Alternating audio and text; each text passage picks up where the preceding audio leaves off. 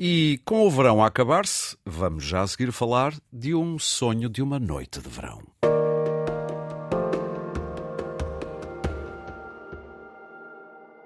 E para isso tenho já comigo o encenador e ator também desta peça, Diogo Infante. Diogo, muito bom dia. Olá, bom dia, Aurélio. Muito obrigado por teres vindo tão cedo aqui à Antena 1, num sábado.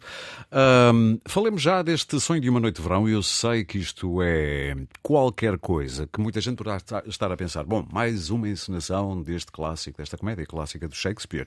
Sim, mas há surpresas. Mas antes de mais, eu sei que isto é um sonho muito antigo teu, ou seja, tu já tinhas feito isto nos idos do início dos anos 90. É verdade, é? em 91, na Mala Posta, uma encenação do Rui Mendes, uh, muito feliz uh, quando eu fazia um, par com Maria João Luís, essa extraordinária atriz, e desde então guardei essa sensação de felicidade e, e pensei, um dia hei de lá voltar. Uhum. Um, e pronto, e agora surgiu a oportunidade, na verdade surgiu há dois anos a ideia de pôr isto em prática e comecei a construir o projeto à volta do pressuposto um, de não revisitar apenas o texto, mas associá-lo a uma ideia de musical. Uhum. Eu tinha estado em Londres e, e tinha visto o Moulin Rouge. Vinhas infectado. Vinha um bocadinho infectado e então decidi usar um bocadinho mesmo artifício e pensei, porquê que a gente não faz isto uhum. com música portuguesa?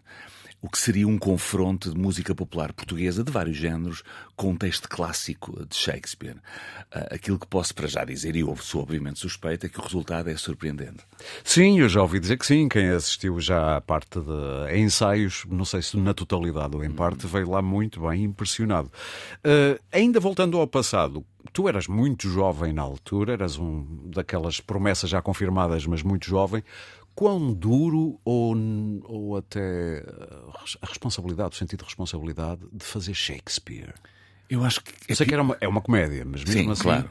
Um, eu, eu, tinha, na altura, tinha acabado de fazer outro Shakespeare, vinha do Rei Lear, uh, do Teatro Experimental de Cascais, e depois o Rui Mendes desafiou-me a entrar no sonho uma noite de verão. E, portanto, a ver um miúdo de 23, 24 anos, de repente, fazer dois Shakespeares de seguida.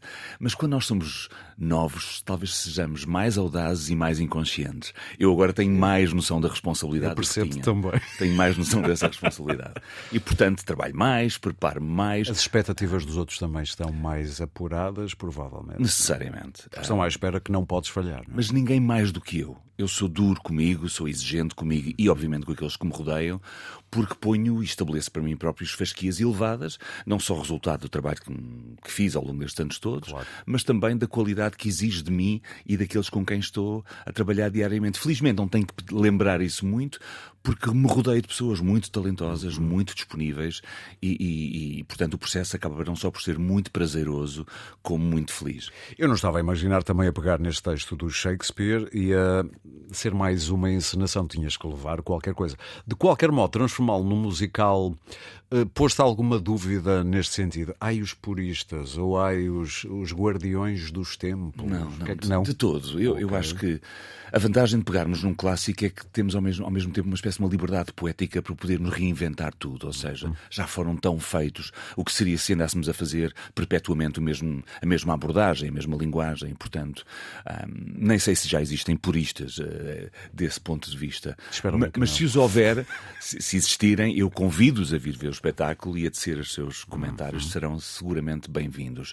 Eu acho que aquilo que este espetáculo traz é seguramente um olhar mais fresco e muito divertido, porque é quase impossível nós não sairmos lá a bater o pé ou a trautear uma série de temas que nos são muito familiares, mas que curiosamente integram na ação e na narrativa com uma fluidez surpreendente. Eu não sei se podes revelar que músicas é que foste buscar ao cancioneiro português, chamemos-lhe assim, ou se queres antes falar genericamente de décadas, de que tipo? Olha, sem entrar em grandes detalhes, posso dizer que são vários os géneros musicais, eh, desde a música popular a uma música mais pop, mais rock. Eh, temos desde os Ornatos Violeta aos HMB, à Simão de Oliveira, ao Cid, ao Paulo de Carvalho, ao Rui Veloso, eh, entre aspas. São 19 temas, alguns medleys lá no meio, e, é, e eu acho que é muito engraçado. E que desafios é que isso põe a um encenador, que também é ator neste caso? Uh, tens que ter atores que saibam cantar ou o saber cantar não é assim tão importante? Não, não, era, é era uma condição sine qua non, obviamente, tratando-se de um musical e havendo tantos temas cantados, era importante que as pessoas se sentissem à vontade nesse registro. Um, e, portanto, o elenco foi todo escolhido tendo isso em consideração.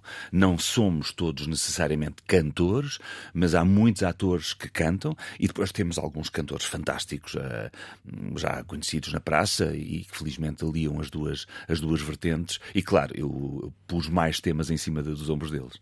Sim, e cantas tu também? Um bocadinho de nada.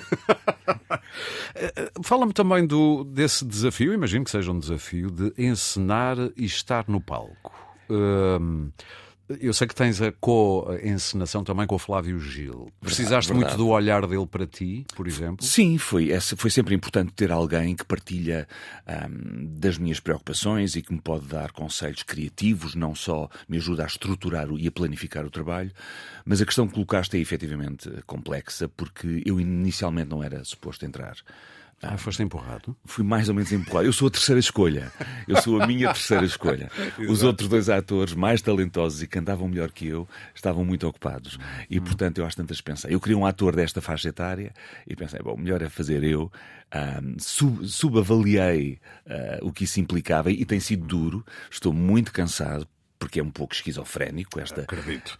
Um, tenho estado simultaneamente em, em, na plateia, a olhar para o espetáculo, depois vou a correr quando é a minha vez. Esperem só um bocadinho, lá vou eu para o palco, dar as deixas, um, mas estou muito feliz, estou muito feliz de poder partilhar estes dois, estes dois processos, quer da plateia, quer do palco, hum. e agora espero, obviamente, o espetáculo estreia daqui a dias, poder é divertir. na quinta-feira, para quem estiver. Exatamente, será na quinta-feira, e serei apenas um ator como todos os outros, um ator atento, claro, já avisei o elenco, eu estarei atento, mas procurarei divertir-me tanto quanto vocês. Muito bem. O, o, outra coisa muito importante é que tens música ao vivo, são 11 elementos, salvo erro, todos liderados pelo Artur Guimarães, com quem também tiveste um processo que eu imagino que tenha sido novo para ti, lidar com um diretor musical, que é muito importante neste caso, porque a peça é um musical também. Evidente. Uh, não, não, só não é novo, porque eu já tinha ensinado o Chicago. É verdade, sim. Com a direção sim, do Artur. Sim, sim. O que foi engraçado foi quando eu me ocorreu esta ideia maluca, a primeira pessoa a quem liguei foi o Artur. Disse, olha, Artur, tiveste ideia, o que é que tu achas? Ele fez uma pausa e disse, genial! Ele é, ele é um homem do Norte. Começou, é caraca, que ideia fantástica, estou genial. É pá, bora, bora pensar nisso. E disse, oh homem, espera aí, deixa-me só ver. E, e, e, foi incrível. Começámos a matutar e a maturar o projeto há dois anos, sensivelmente, a construí-lo. E, e, foi sempre muito partilhado, muito, um, com muitas mensagens trocadas, muitas músicas. Chegámos a ter epifanias uh, praticamente ao mesmo tempo, dizer este tema é que era para esta voz naquele momento da peça. Sim, sim. E portanto foi muito bonito. Como olhas para os hábitos do consumo de teatro hoje em dia? Primeiro, eu gostava de dizer que esta peça vai estar até novembro, o que hoje em dia é quase uma raridade. Termos assim um tempo dilatado para podermos decidir quando ir ver, não é? É, é um dos, um, é uma das questões, é uma das coisas que eu faço questão no Trindade, onde também sou diretor sim, artístico. Sim é, é que os projetos tenham pelo menos dois meses de longevidade. Se temos dois meses de ensaio, portanto, proporcionalmente deveriam haver pelo menos dois meses uh, para dar a possibilidade ao público de, de, de assistir e de passar a palavra e, e de fruir. Quantas ah. coisas eu perdi que gostava de ter visto porque estiveram um fim de semana ou dois e depois desaparecem? Bom, é, é, é uma lógica que é um bocadinho transversal hoje em dia, muitas estruturas com capacidade de produção, mas ali no Trindade nós temos uma lógica bastante comercial, vivemos da receita e trabalhamos para o retorno, o que não significa necessariamente que façamos compromissos com a qualidade. Pelo contrário, eu acho que seria subestimar o público, indo ao encontro da tua pergunta. Eu acho que cada vez mais temos um público uh, exigente, um público educado, um público um, com capacidade, enfim, uh, estou a falar, obviamente, de um público de uma classe média com capacidade de pagar 20 euros para ir ver um espetáculo, mas não parece que seja tão uh, caro assim se considerarmos que isso é algo importante para nós, para a alma, para o espírito. E, portanto, eu acho que nos últimos anos diria, nos últimos 10, 15, 20 anos, temos vindo a assistir a um aumento significativo uh, do número de espectadores, do número de público de teatro, uh, mas eu acho que ainda estamos aquém das nossas possibilidades. Eu gostaria de ver mais. Pode ser maximizado isso? Poderia, sobretudo, com um investimento maior na formação dos miúdos, nas escolas, com uma, uma, uma com a inclusão de disciplinas uh, artísticas nos currículos, de forma que eles pudessem, não é que, não é que tenham que necessariamente vir a ser artistas, mas que possam possam desenvolver em si essa apetência, essa capacidade da fruição uh, e do prazer da arte em geral, porque depois, quando somos adultos, isso passa a fazer parte do nosso ADN claro. e é algo que é natural. Mas, uh, dito isto, não posso queixar. No Trindade temos tido uh, correntes de grande público, temos hoje em dia uma confiança de credibilidade que nos permite investir e, se tudo correr bem, eu, como eu espero, este espetáculo terá uma longevidade ainda maior. Ainda há bem pouco tempo, outro Shakespeare, Noite de Reis, uhum. de Neves e Neves, teve. Eu tive muitos amigos que me conseguiram um bilhete, nunca Foi um para sucesso conseguir. estrondoso. Foi. Irá ser reposto de resto no próximo ah, ano. Vamos, ele volta uh, no final de abril para Sim. o Trindade, para mais três meses, uh, porque é assim que eu imagino o teatro. Uh, acho que é, é, dar a possibilidade aos artistas de se expressarem e ao público, ao máximo número de pessoas possível, de assistirem. E qual é a evolução agora, de um ponto de vista até quase anedótico às vezes, a evolução de, como espectadores? As pessoas às vezes ouvem-se telemóveis, tem sentido que a, as novas tecnologias também têm invadido, como é que eu ia dizer, a boa educação das pessoas. Sim. Há, Ou até a empatia, se quiser. Há, há uma, há, há, uma necessidade constante de relembrarmos o público da necessidade de estarem atentos a essas coisas. Cada vez mais temos mais tecnologia. Eu tenho aqui um, um relógio que também dá, uh, acende luz e fala, e às vezes nem sei como é que isso se desliga. Um, portanto, temos sempre um anúncio de sala Sim. onde já não nos limitamos a pedir uhum. para, não, para desligar o telemóvel, mas para não acenderem, para não verem as mensagens, para não escreverem, porque tudo isso é altamente perturbador, exatamente para a fruição dos, do público pela parte dos espectadores, mas também para nós que estamos em palco uhum. e olhamos para uma, uma plateia toda às escuras e de repente começam-se a ver luzinhas. É muito perturbador. Aliás, até posso ter uma branca. Já te aconteceu? Há várias vezes. Como é que dás a volta às brancas? Ah, normalmente ou, ou, o colega ajuda, ou, ou, eu salto um bocadinho do texto, ou, ou faço uma pausa e tento. E depois a pensar. Assim, integro, normalmente não dou muita sim, bandeira, sim, sim, não é? Mas são microsegundos de pânico. Estes dias, estes dias que em contagem decrescente, que eu imagino que todos os dias quando acordas só faltam quatro dias, ou faltam três dias. Isto, como é que lidas com esse stress, ansiedade? Uhum, sim. Um, Digamos que até à semana passada a minha resposta talvez fosse um pouco diferente. Uh, tenho dormido muito pouco, uh, acordo todas as noites a ouvir música na minha cabeça, aliás. As da peça? As da peça, uh, em loop, e portanto eu não consigo verdadeiramente descansar.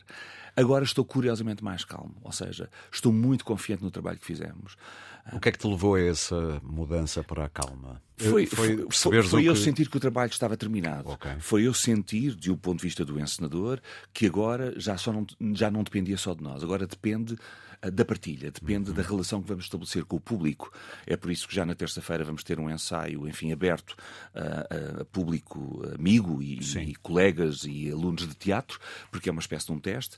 Depois, no dia 20, temos um ensaio solidário cuja receita vai reverter a favor de Corações com Croa. Da... Com um bilhete apenas a 12 euros. Exatamente, é? é um bilhete cujo preço é fixo, aquilo está praticamente esgotado. Uhum.